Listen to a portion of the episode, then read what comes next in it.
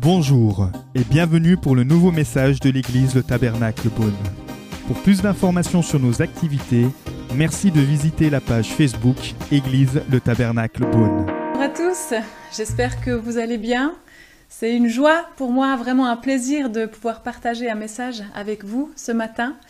Et si vous n'avez pas suivi euh, les derniers cultes de ces dernières semaines, Sachez qu'on est dans une série où, comme l'a dit euh, Davidet tout à l'heure, nous parlons des fruits du Saint-Esprit. Les fruits du Saint-Esprit qui sont mentionnés en Galates 5. Et donc on a vu l'amour, la joie, la paix.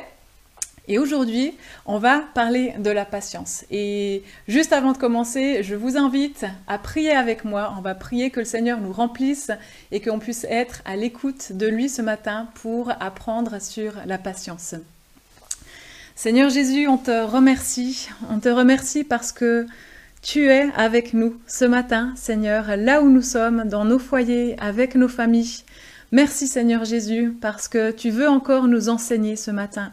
Nous enseigner à marcher dans tes voies, Seigneur, nous enseigner à te connaître davantage, nous enseigner à, grandir dans le fruit du Saint-Esprit, Seigneur.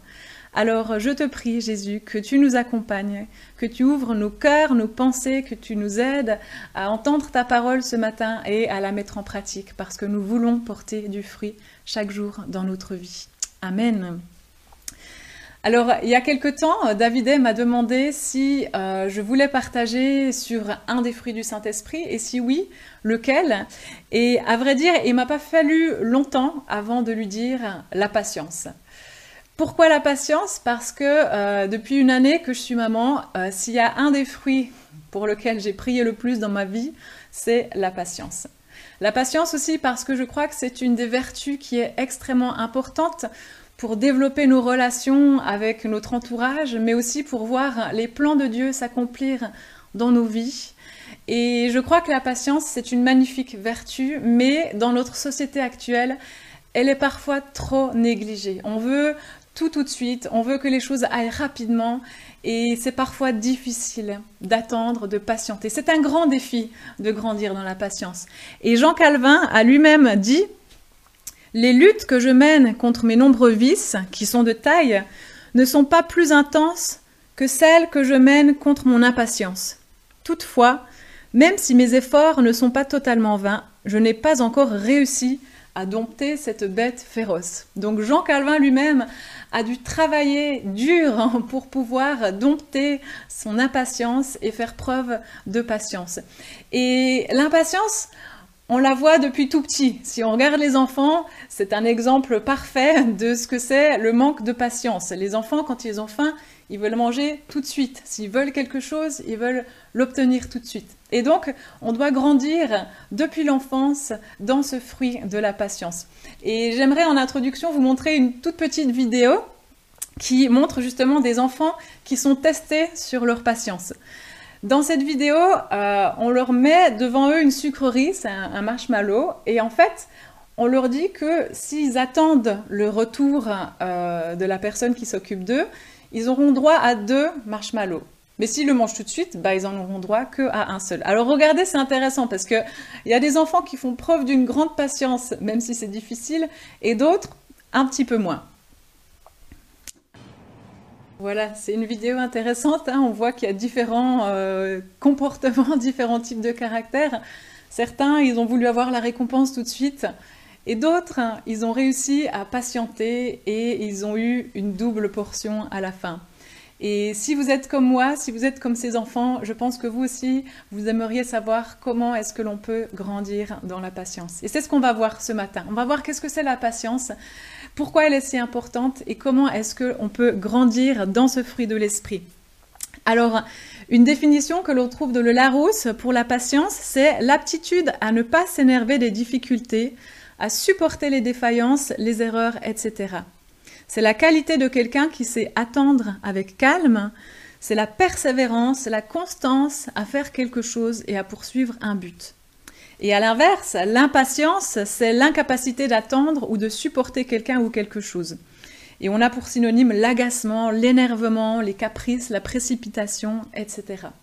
Mais qu'est-ce que la Bible, elle dit au sujet de la patience? Alors j'essaie de faire un tour d'horizon dans l'Ancien Testament, dans le Nouveau Testament, et on pourrait en fait regrouper en trois catégories les situations dans lesquelles on a besoin de patience. On a besoin de patience dans les épreuves. On a besoin de patience pour voir s'accomplir les plans de Dieu dans nos vies et on a besoin de patience envers notre prochain. Et c'est les trois points qu'on va voir aujourd'hui. Et je vous invite à commencer avec le premier, la patience dans les épreuves. Alors, dans la, dans la pensée biblique, la patience et la persévérance, elles sont comme des sœurs jumelles, en fait. Euh, elles ont le la même racine dans le grec, et souvent quand on traduit par patience, on peut traduire aussi par persévérance. Et en général, ces deux mots, patience et persévérance, ils vont être mis en rapport avec les épreuves. On nous dit par exemple dans Romains 5, les versets 3 et 4, Bien plus, nous sommes fiers même de nos détresses, sachant que la détresse produit la persévérance ou la patience, la persévérance produit la victoire dans l'épreuve et la victoire dans l'épreuve, l'espérance. Dans 2 Thessaloniciens 1, verset 4, aussi sommes-nous fiers de vous dans les églises de Dieu à cause de votre persévérance et de votre foi au milieu de toutes les persécutions et les difficultés que vous supportez. Dans le long chemin de la vie que nous parcourons, nous allons forcément avoir à passer par des épreuves plus ou moins difficiles. Et si vous êtes comme moi, je pense que vous n'aimez pas ces temps où l'on est éprouvé. Moi-même, je n'aime pas à passer par des épreuves, mais nous en avons traversé et nous allons en traverser encore. Et ce n'est jamais agréable. Mais une chose est sûre, hein, c'est que Dieu, dans chaque épreuve, ne nous tente jamais au-delà de nos forces. Dieu ne permet pas que nous passions par des épreuves trop difficiles, des épreuves que l'on ne peut pas supporter. Et ça, c'est important à savoir parce que parfois, quand on est au milieu d'une épreuve, on a l'impression qu'on ne va jamais s'en sortir. Mais la Bible est claire, elle dit Aucune tentation ne vous est survenue qui n'ait été humaine. Dieu est fidèle et il ne permettra pas que vous soyez tentés au-delà de vos forces. Mais avec la tentation ou l'épreuve, il préparera aussi le moyen d'en sortir afin que vous puissiez la supporter. Et l'épreuve, en fait, elle permet de développer des capacités. Elle nous permet en fait de travailler notre caractère. Et parfois, on a cette image, comme ici, on est dans une région où on a du vin. Quand on presse le raisin, quand il est, il est confiné, il est pressé, il y a du jus qui sort. Et c'est ce jus qui est extrêmement précieux pour pouvoir faire du vin. Et dans les épreuves, je crois que c'est un peu comme ça pour nos vies. C'est qu'on est pressé, on est compressé, mais euh, cela doit pouvoir permettre de faire sortir le meilleur de nous-mêmes. Et l'épreuve, donc, elle n'est pas là pour nous détruire, elle est là pour nous construire. Et nous pouvons choisir euh, si nous voulons euh, opter pour une attitude positive ou pas. Nous pouvons choisir notre attitude que nous allons avoir dans l'épreuve et cela va aussi avoir des conséquences sur la manière dont nous allons gérer l'épreuve et comment nous allons ressortir de cette épreuve. Et une chose qui est importante, c'est de fixer nos regards sur le Christ et non pas sur les circonstances. Nous devons apprendre dans les épreuves, parce que la Bible nous le dit, on va traverser des épreuves, nous devons apprendre à puiser notre force dans le Seigneur, dans le Saint-Esprit. Apprenons à faire appel au Saint-Esprit. Et nous vivons cette série là sur les fruits de l'Esprit. Pourquoi on appelle les fruits de l'Esprit? Parce que c'est pas par nous-mêmes qu'on peut développer ces qualités-là, c'est parce que c'est le Saint-Esprit en nous qui permet l'expression de l'amour, de la joie, la patience, la bienveillance, la fidélité, la bonté, la persévérance, la maîtrise de soi. Toutes ces caractéristiques-là, elles viennent du Saint-Esprit. Et quand nous traversons une épreuve, c'est important que nous prenions euh, ce réflexe de faire appel à Dieu, de faire appel au Christ, de garder les regards sur Jésus qui est lui-même passé par des épreuves terribles, mais qui n'est jamais, euh, qui n'a jamais flanché. Il a gardé ses regards sur Dieu et nous-mêmes nous pouvons garder nos regards sur le Christ, sur Dieu et faire appel au Saint-Esprit pour que lui-même nous fortifie au sein même des épreuves. Et c'est notre responsabilité de choisir l'attitude que nous voulons avoir. Parfois, quand on passe par des temps difficiles, on va plutôt euh, se plaindre, on part dans la complainte, on va se plaindre de son chef, de son collègue, de son conjoint ou de ses enfants. Mais la complainte ne produit rien de positif dans nos vies. On peut aussi choisir la colère, on peut lever le poing contre le gouvernement qui nous a forcés à nous confiner, qui a fait n'importe quoi en ce temps de pandémie. On peut se mettre en colère, oui, mais est-ce que vraiment cette colère va produire quelque chose dans nos vies? On peut aussi fuir, essayer d'oublier, on peut se divertir. La fuite, en fait, souvent on la fait dans des choses qui nous procurent du plaisir pour éviter de devoir faire face à ces choses qui sont difficiles dans nos vies. Mais la fuite, elle permet seulement de se protéger pour un temps, mais sur le long terme, elle ne permettra pas de faire grandir les fruits du Saint-Esprit, de faire grandir la patience dans nos vies. Et ce matin, euh, j'aimerais voir justement un exemple de patience dans l'Ancien Testament. Euh, c'est l'histoire de Joseph. Probablement que vous connaissez un petit peu cette histoire. Je vais vous la résumer parce qu'il faudrait lire plusieurs chapitres pour pouvoir avoir l'histoire en entier. Joseph était l'un des fils de Jacob. Jacob a eu douze fils et parmi tous ses fils, il est dit que Joseph c'était son favori, c'était son préféré parce qu'il a eu de la femme qu'il préférait. Et en fait, euh, ce favoritisme a engendré de la haine, de la jalousie auprès de ses frères, les autres frères. Et un jour, les autres frères de Joseph lui ont tendu un piège, ils l'ont battu et ils l'ont vendu euh, à des marchands qui partaient en Égypte. Donc Joseph, il s'est retrouvé tout d'abord en esclavage dans un pays inconnu, en Égypte, et lui, il vivait en fait euh, à l'origine dans le pays de Canaan. Et là, en Égypte, il a gagné la faveur de son maître. Mais au bout d'un certain temps, à cause d'une injustice, il s'est retrouvé en prison. Et pendant plusieurs années, il a été en prison. Et de nouveau, il a obtenu la faveur du chef et un jour, il est sorti. Il a eu la faveur aussi du pharaon et puis s'est retrouvé à la tête du pays de l'Égypte. Il était le bras droit du pharaon, c'est lui qui commandait le pays à côté du pharaon. Et hum, l'attitude de Joseph, elle est extrêmement importante parce qu'il a vécu de nombreuses années très très difficile. Il a été esclave, il était privé de ses droits, de sa liberté, de tout ce qui fait qu'on est un être humain euh, libre. Il a été maltraité parce qu'il a été emprisonné pour une injustice, en fait, pour quelque chose qu'il n'avait pas commis. Et là même, il, a aidé ses, camarades, il y a des, serviteurs du pharaon qui avaient été en prison avec lui et il leur a donné des paroles d'encouragement en, en leur révélant les rêves qu'ils avaient eus. Et, même là, il a été oublié par ces gens-là. Et, c'est triste l'histoire de Joseph. On pourrait se mettre à la place de Joseph. Il aurait pu se plaindre ou se mettre en colère, tenter de s'enfuir. Mais Joseph, il est resté fidèle et il a enduré patiemment l'épreuve qui avait été euh, imposée dans sa vie. Il avait eu des rêves quand il était jeune et il avait vu sa famille qui, s'agenouillait devant lui, mais c'était tout l'opposé. Là, il était séparé de sa famille il était euh, emprisonné. Mais une chose est sûre, et la parole le dit plusieurs fois, c'est que l'Éternel était avec Joseph. Et elle dit que parce que l'Éternel était avec Joseph, il réussissait dans tout ce qu'il entreprenait. Parce que l'attitude de Joseph, elle était la patience, justement. Il a enduré, il a persévéré dans cette épreuve, et Dieu lui a accordé une récompense, lui a accordé la victoire à la fin, au point où il était même l'homme le plus influent du pays. Et grâce à cela, il a pu sauver sa famille de la famine qui avait lieu en cette période en Égypte.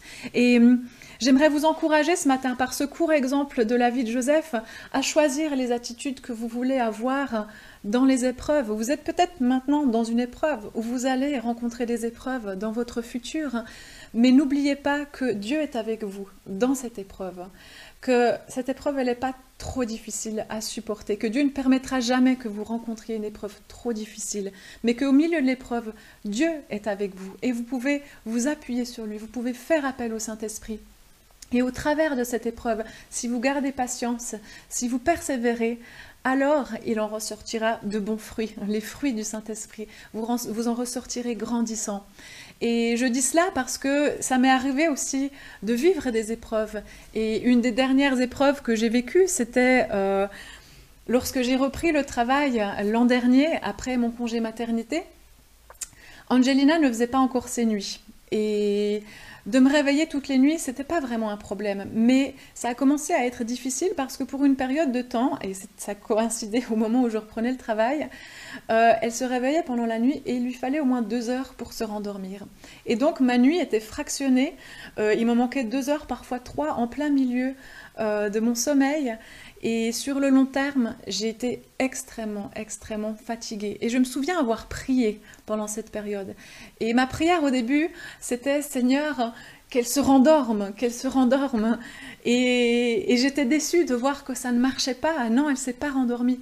Mais le Seigneur, au contraire, m'a enseigné plutôt à prier différemment à prier et à demander, Seigneur, donne-moi de la patience dans ces moments difficiles, donne-moi de l'endurance, de la persévérance dans cette épreuve, parce que je sais qu'elle aura une fin.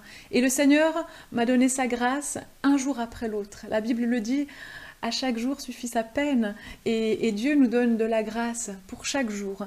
Et, effectivement, cette période a pris fin. Maintenant, Angelina, elle dort comme un bébé, comme le dit l'expression, elle dort extrêmement bien. Et c'est une vraie bénédiction de pouvoir récupérer son sommeil. Mais je me souviens vraiment de ce temps où j'ai crié à Dieu et j'ai dit, Seigneur, faites qu'elle dorme. Mais en fait, c'était pas ça la prière que le Seigneur attendait. Il voulait que je lui demande de m'aider à grandir dans cette épreuve. Et au lieu d'enlever l'épreuve, il m'a permis d'être fortifiée au travers de l'épreuve. Et un jour, elle a pris fin, en, effet. Et c'était une vraie bénédiction, c'était une joie. Et je suis heureuse maintenant de pouvoir dormir aussi tranquillement la nuit. En tout cas, Hébreu 12 nous le rappelle, puisque nous sommes entourés d'une si grande nuée de témoins, rejetons tout fardeau et le péché qui nous enveloppe si facilement et courons avec persévérance l'épreuve qui nous est proposée. Faisons-le en gardant, les regards sur Jésus, qui fait naître la foi et l'amène à la perfection.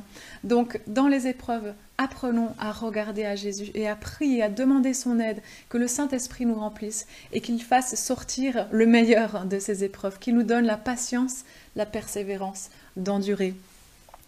Et mon deuxième point euh, concerne la patience pour pouvoir pour voir s'accomplir les plans de Dieu. Et c'est un peu en lien avec ce que l'on vient de dire en fait, parce que Dieu a des projets pour nos vies.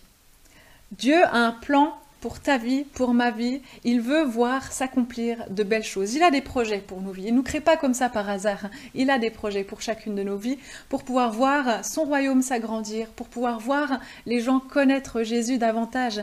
Et, et si vous êtes comme moi, je pense que vous avez envie de savoir quels sont ces projets pour nos vies, mais sachez aussi que pour voir les promesses de Dieu s'accomplir, il va falloir avoir de la patience toute chose belle prend du temps. C'est comme un jardin, quand vous plantez quelque chose, le lendemain, vous ne vous attendez pas à avoir des fruits extraordinaires. Il va falloir du temps et de la patience pour voir les plans de Dieu s'accomplir dans nos vies. Et ça, c'est difficile dans une période où on veut tout tout de suite. On est vraiment dans un siècle où tout va très très vite. On a des moyens pour, euh, pour faire avancer les choses et on aimerait que les choses avancent vite. Mais les plans de Dieu sont magnifiques et tout ce qui est beau et parfait prend du temps à s'accomplir. Et j'aimerais voir une deuxième histoire avec vous qui illustre très bien ce deuxième point. C'est l'histoire de Sarah. Sarah, c'est la femme d'Abraham, et elle s'est mariée très jeune avec cet homme, Abraham, qui était plutôt d'une bonne famille. Et j'imagine que, comme toutes euh, les jeunes femmes, son rêve, son désir en se mariant, c'était d'avoir des enfants. Une année s'est écoulée, puis encore une autre, et toujours rien. Les années ont commencé à passer. Sarah a eu 30 ans, Sarah a eu 40 ans, Sarah a eu 50 ans. Et j'imagine qu'avec le temps, l'espoir de Sarah a dû disparaître. Sarah a dû patienter, mais sa patience a probablement dû avoir des limites aussi. À 50 ans, c'est plus, plus possible d'avoir un enfant, comme elle, elle a sûrement dû l'observer euh, par les femmes de son époque. Et j'imagine qu'elle a même dû vivre un deuil à ce moment-là. Elle a dû laisser tomber ce rêve. Mais aux alentours de l'âge de 65 ans, Dieu a parlé à son mari, à Abraham, et il lui a fait la promesse qu'il allait être le père d'une grande multitude, il allait être l'ancêtre des nations. Et, cela signifiait donc que Sarah et Abraham allaient avoir au moins un enfant. Donc j'imagine bien qu'à cet âge-là, Sarah était peut-être surprise, mais l'espoir a dû renaître dans son cœur. Et probablement que tous les jours, elle se disait, quand est-ce que cela va arriver? Est-ce que je suis enceinte? Quand est-ce que ça va arriver? Et puis, de nouveau, les années se sont écoulées. Les années ont continué. Sarah a commencé à prendre de l'âge.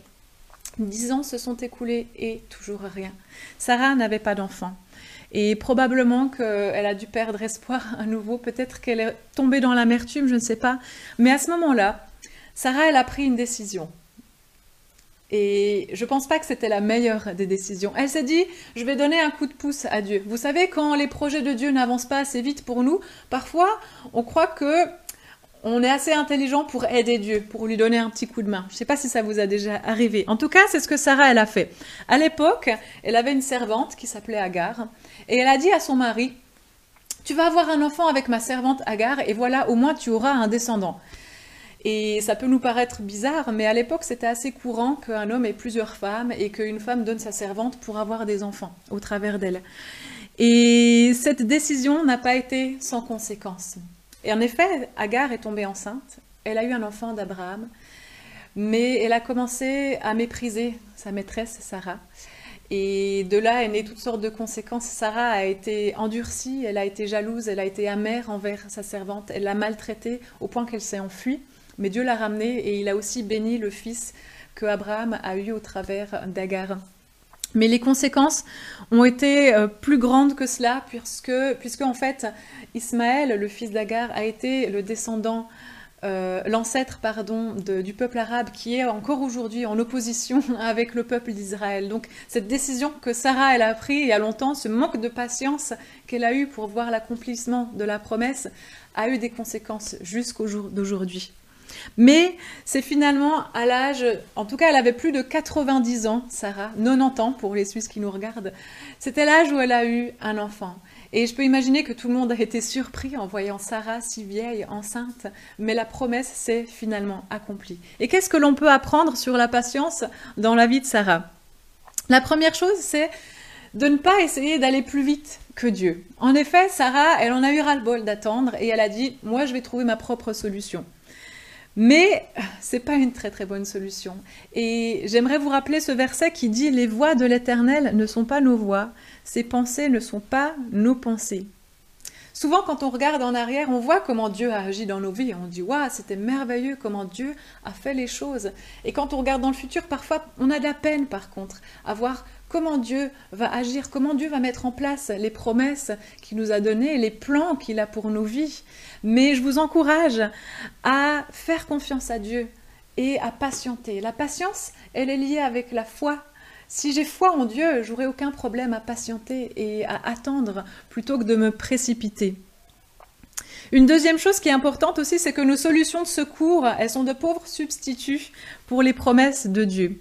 Quand nous créons nos propres solutions au lieu d'attendre avec patience que Dieu agisse, nos actions produisent des conséquences négatives. Comme on l'a vu, la décision de Sarah a produit des conséquences négatives. Il y a eu de l'amertume dans sa vie à cause de cela. Elle a méprisé, enfin sa servante l'a méprisée et Sarah l'a maltraitée. Et encore aujourd'hui, euh, il y a des, des tensions entre le peuple arabe, entre le peuple d'Israël.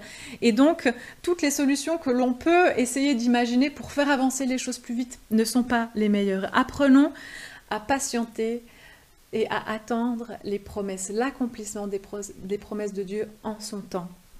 Et puis finalement, dans l'attente, pendant ce temps d'attente, qui n'est pas toujours facile, hein, on l'a vu même au début dans la petite vidéo avec les enfants, on a vu des enfants, ils luttaient pour pouvoir attendre le deuxième marshmallow à la fin, mais nous devons apprendre à patienter et attendre.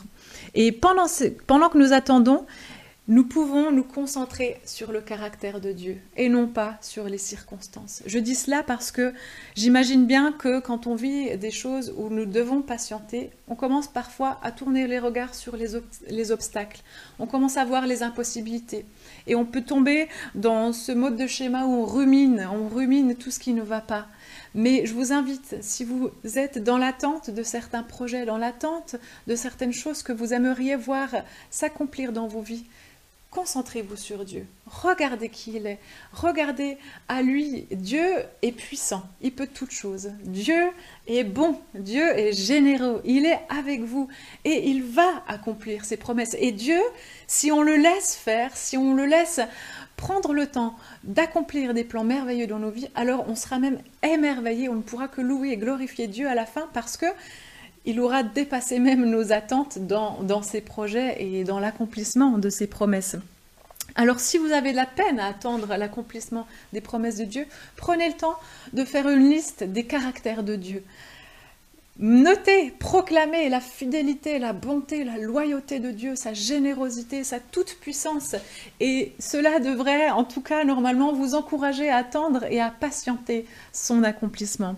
Et finalement, le dernier point qu'on peut apprendre au travers de la vie de Sarah, c'est que les impossibilités, elles ouvrent la porte pour les miracles de Dieu.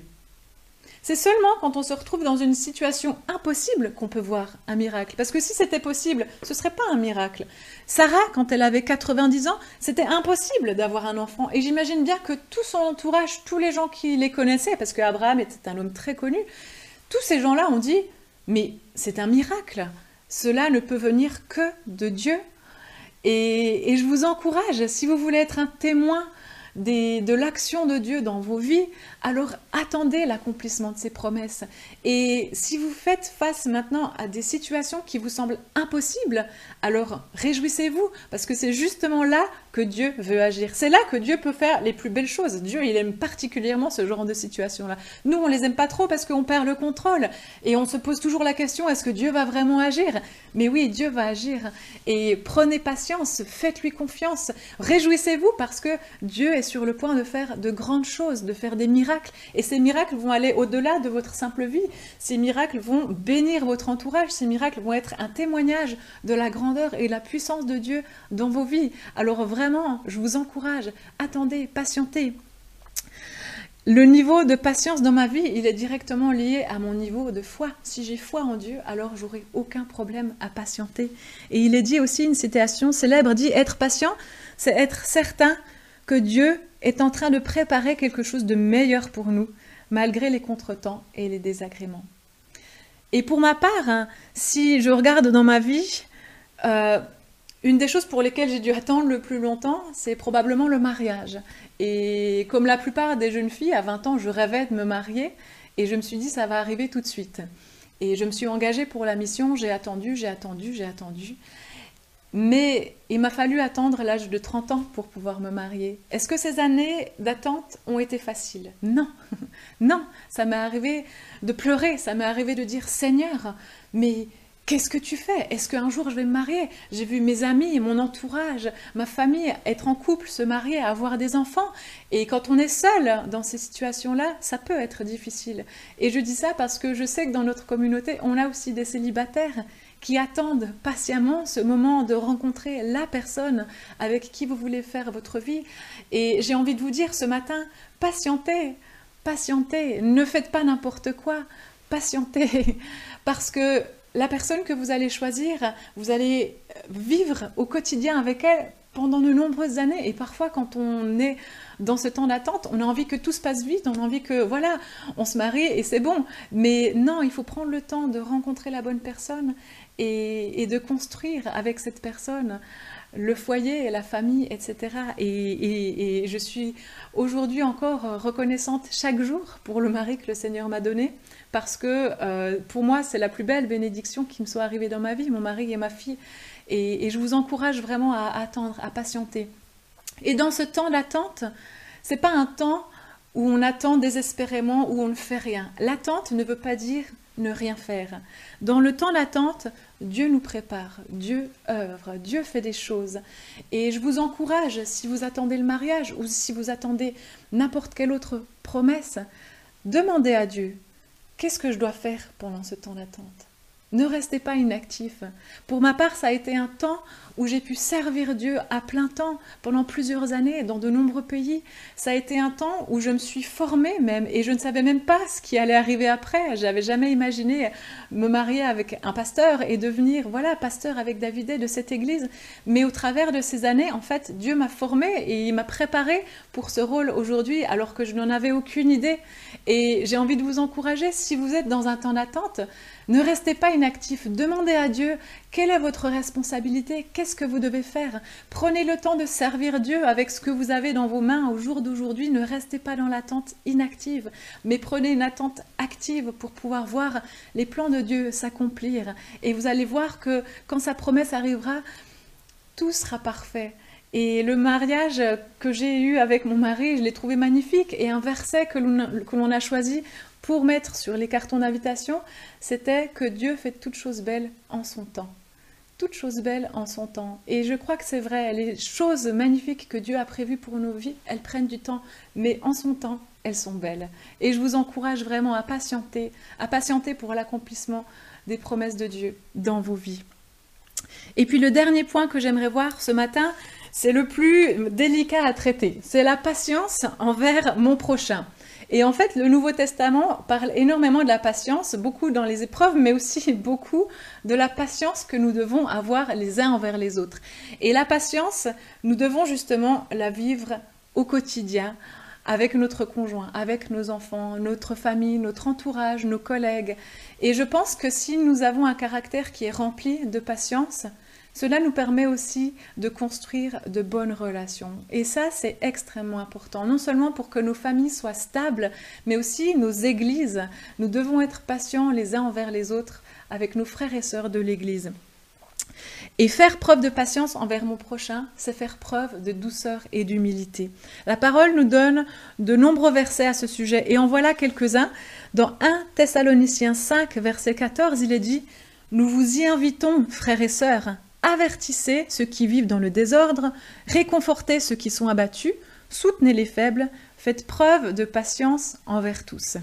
Dans Éphésiens 4, 2, en toute humilité et douceur, avec patience, supportez-vous les uns les autres dans l'amour.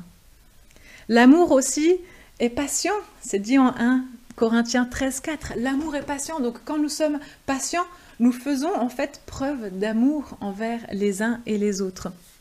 La patience aussi, c'est un des traits de caractère des vrais serviteurs de Dieu. Si vous voulez être un vrai serviteur de Dieu, alors apprenez à grandir dans la patience. Paul dit à Timothée, dans 2 Timothée 2, verset 24, Or, il ne faut pas qu'un serviteur du Seigneur ait des conflits. Il doit au contraire être plein de bienveillance ou de patience envers tous, capable d'enseigner et de supporter l'opposition. C'est facile à dire, c'est facile à lire ces petits versets-là. Quand tout va bien, on s'aime, oui mon frère, oui ma sœur.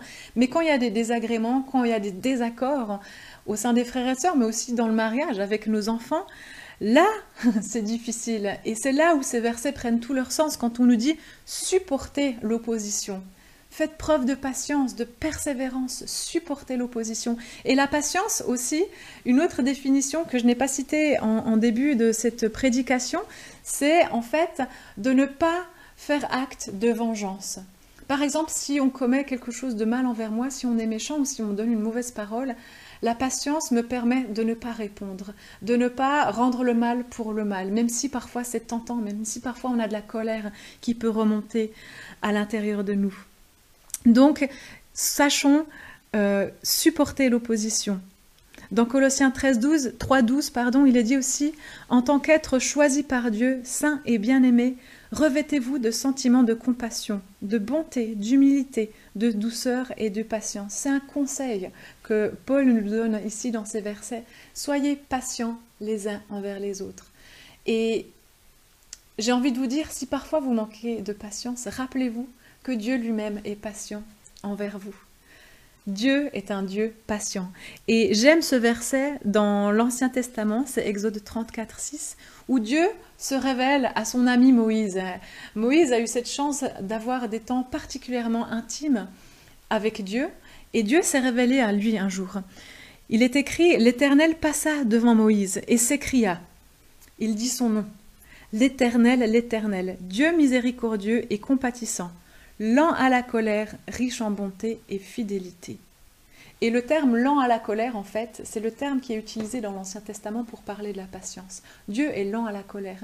Il pourrait punir, il pourrait se débarrasser de l'être humain qui tombe et tombe encore et encore. Et l'Ancien Testament raconte de nombreuses histoires où son peuple, le peuple d'Israël, qui avait des prescriptions, des commandements, des ordonnances, continuellement il s'égarait, continuellement il n'écoutait pas Dieu, il était obstiné, désobéissant.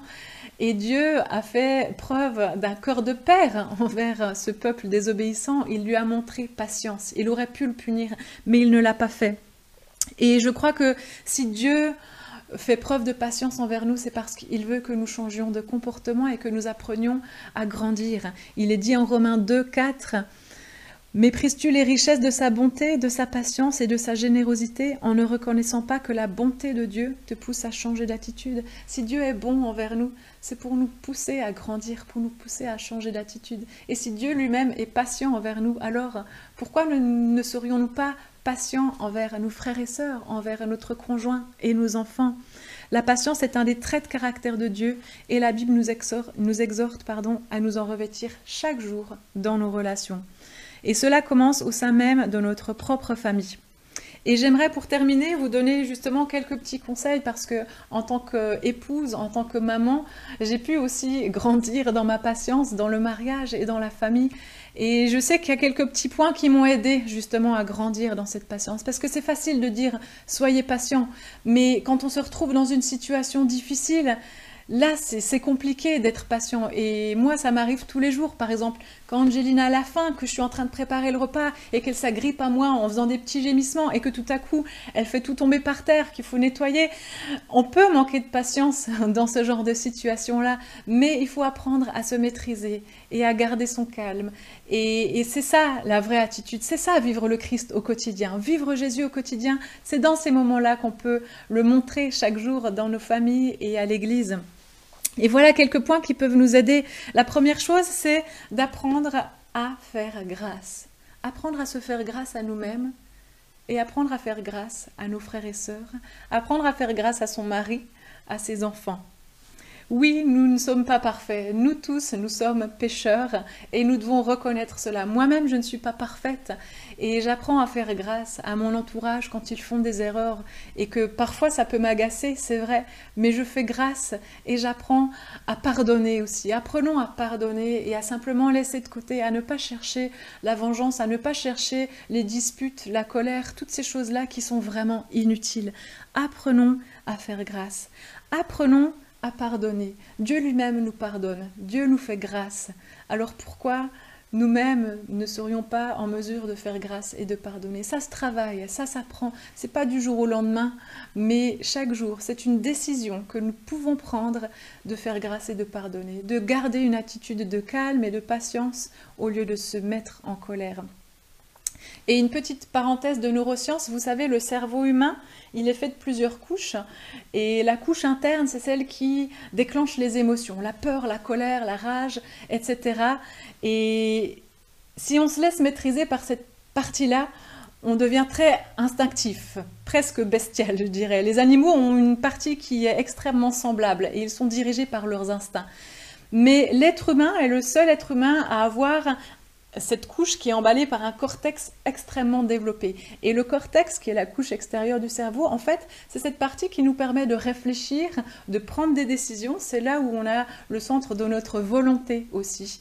Et nous devons, en tant que serviteurs de Dieu, apprendre à ne pas être maîtrisés par la partie euh, qui, qui, se laisse diriger par l'instinct, mais nous devons apprendre à nous laisser diriger par notre volonté, par notre, euh, nos choix, notre attitude, elle devrait être dirigée par cette partie-là. Et ça, vraiment, c'est une décision que nous pouvons prendre au, au, quotidien. Nous pouvons apprendre à maîtriser ces émotions-là aussi et à ne pas les laisser nous diriger. C'est vrai, on peut ressentir de la peur, on peut ressentir de la colère ou de l'agacement.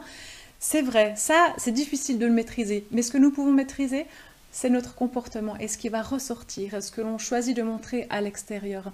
Et ça, je suis sûre que vous en êtes toutes, tous et toutes capables. Un autre conseil aussi que je vais vous donner, et ça c'est une révélation, alors vous allez peut-être rigoler, mais c'est une révélation extrêmement profonde qui m'a permis vraiment de garder mon calme dans de nombreuses situations. S'énerver, ça ne sert à rien. Je vais le répéter parce que c'est extrêmement profond. S'énerver ne sert à rien. C'est vrai. Ça m'est arrivé, par exemple, avec ma fille, euh, de me retrouver dans des situations où j'avais envie de m'énerver, où j'avais envie de hurler parce que j'avais faim, j'étais fatiguée, et il y a plein de petites choses comme ça qui nous titillent et qui font qu'on a envie d'exploser de colère. Mais ce que j'ai réalisé, c'est qu'en fait, ça ne produisait rien de bon. Ça ne servait absolument à rien. Et au lieu de cela, garder mon calme, essayer de trouver une solution, réfléchir à comment, euh, comment améliorer la situation, et eh ben, ça portait de bien meilleurs fruits que de m'énerver. Donc gardez ce conseil précieusement, s'énerver, ça ne sert à rien. Et puis la dernière chose, un dernier conseil que je peux vous donner aussi, quand vous commencez à vous agacer sur, euh, admettons, votre conjoint, j'imagine ça vous arrive très rarement, mais ça peut arriver, essayez de faire attention au discours que vous tenez à l'intérieur de vous-même. Peut-être que vous ne pensez pas que vous avez un discours à ce moment-là.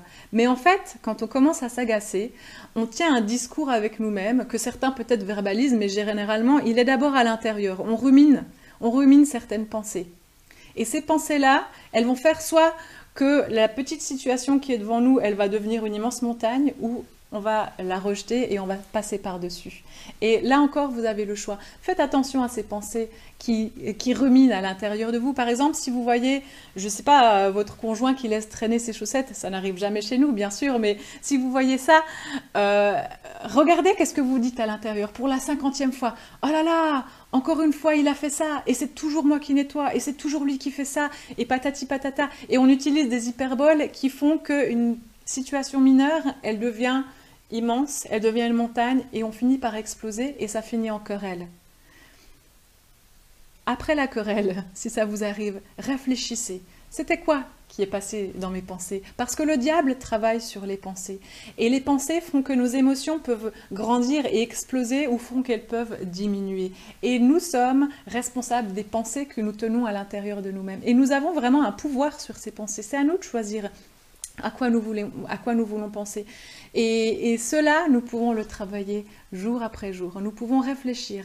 Quelles sont les pensées que je nourris? Quelles sont les pensées que je nourris à mon sujet? Au sujet de mon mari, au sujet des gens que je côtoie à l'église ou au travail, quels sont les sujets que je travaille en permanence dans mes pensées. Et là aussi, demandez au Saint-Esprit de vous les révéler et peut-être de changer de perspective. Changer de perspective, c'est pas compliqué, mais il faut avoir une révélation du Seigneur. Et peut-être que vous allez apprendre à voir votre conjoint ou vos enfants sous un nouvel angle si vous demandez au Saint-Esprit de vous aider. Et je vous garantis que ce changement de perspective peut réellement vous aider à prendre patience dans des situations qui peuvent être difficiles au quotidien et, à éviter que un événement mineur devienne une montagne, une catastrophe, une bombe nucléaire dans votre maison. C'est possible, c'est possible. Prenez euh, le temps de réfléchir à vos pensées. Qu'est-ce qui se passe à l'intérieur de vous? Faites-vous grâce les uns les autres. Pardonnez à votre prochain. Essayez de voir le meilleur dans l'autre et pas euh, de voir tous les petits défauts qui pourraient vous agacer et qui pourraient justement vous mener à perdre patience envers votre prochain. J'en ai terminé pour ce matin. Pour résumer, justement, euh, nous avons vu que nous avons besoin de patience dans les épreuves, comme Joseph. Apprenons à rester fidèles. L'épreuve peut nous construire si nous avons une attitude de patience au lieu de nous plaindre, de tomber dans la colère, la fuite, etc. Comme Joseph, restons fidèles et patients parce que nous savons que l'épreuve aura une fin et qu'elle n'est jamais trop dure à supporter. Et apprenons dans les épreuves à garder nos regards fixés sur le Christ.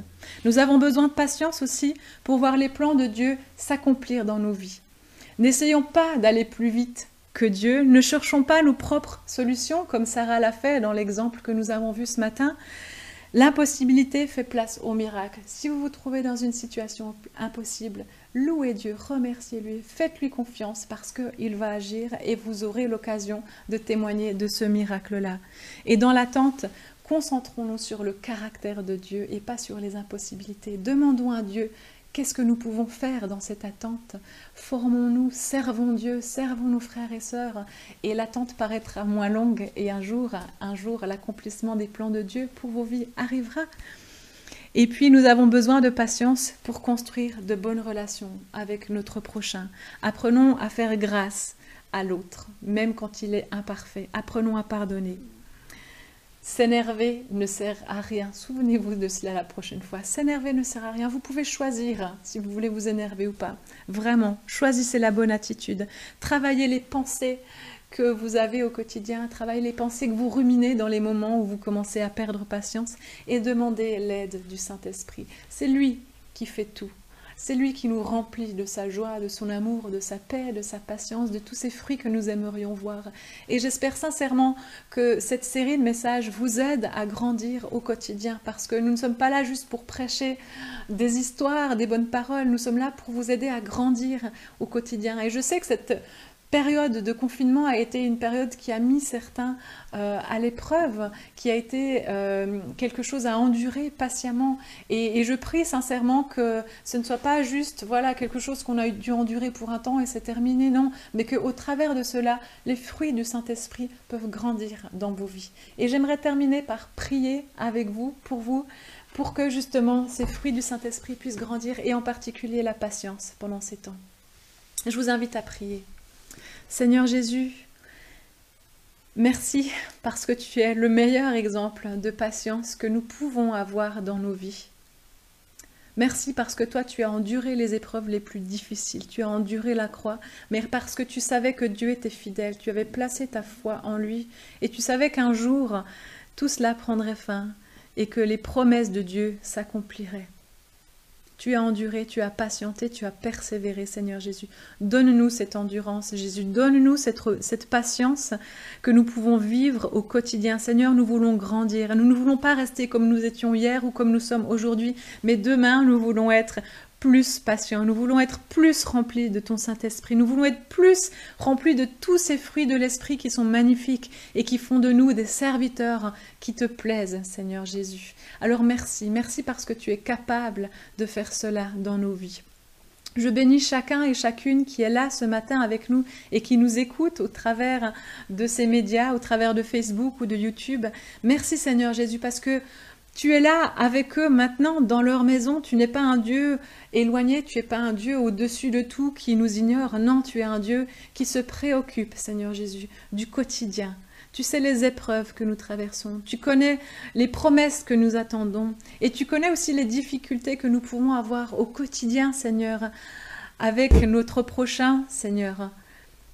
Et tu veux nous fortifier, tu veux nous équiper, Jésus, pour être patient, pour être persévérant pour attendre, Seigneur Jésus, des promesses, pour tenir bon, pour tenir ferme et pour montrer de l'amour avec notre prochain, Seigneur Jésus. Aide-nous vraiment. C'est ma prière, Seigneur, aussi ce matin, que nous puissions grandir dans l'amour pour les frères et sœurs, dans l'Église, pour notre conjoint, pour notre épouse, pour nos enfants, Seigneur Jésus, pour nos parents, notre entourage, Seigneur Jésus. Nous voulons grandir dans l'amour et la patience. Alors merci Seigneur de nous y aider au quotidien. Merci Seigneur de nous rappeler que chaque jour nous pouvons choisir notre attitude et nous pouvons faire appel à toi. Tu ne nous laisses pas seuls, Seigneur Jésus. Tu ne nous laisses pas seuls, tu nous équipes. Alors à toi soit toute la gloire, Seigneur Jésus. Nous te louons et nous te glorifions. Dans ton nom nous prions. Amen. Voilà, nous avons terminé pour ce matin. Euh, comme l'a dit Davidet, nous continuons à voir euh, nos prédications tous les dimanches, nos cultes en live sur Facebook. Vous pouvez aussi les revoir ensuite sur YouTube, sur la chaîne YouTube du Tabernacle Beaune.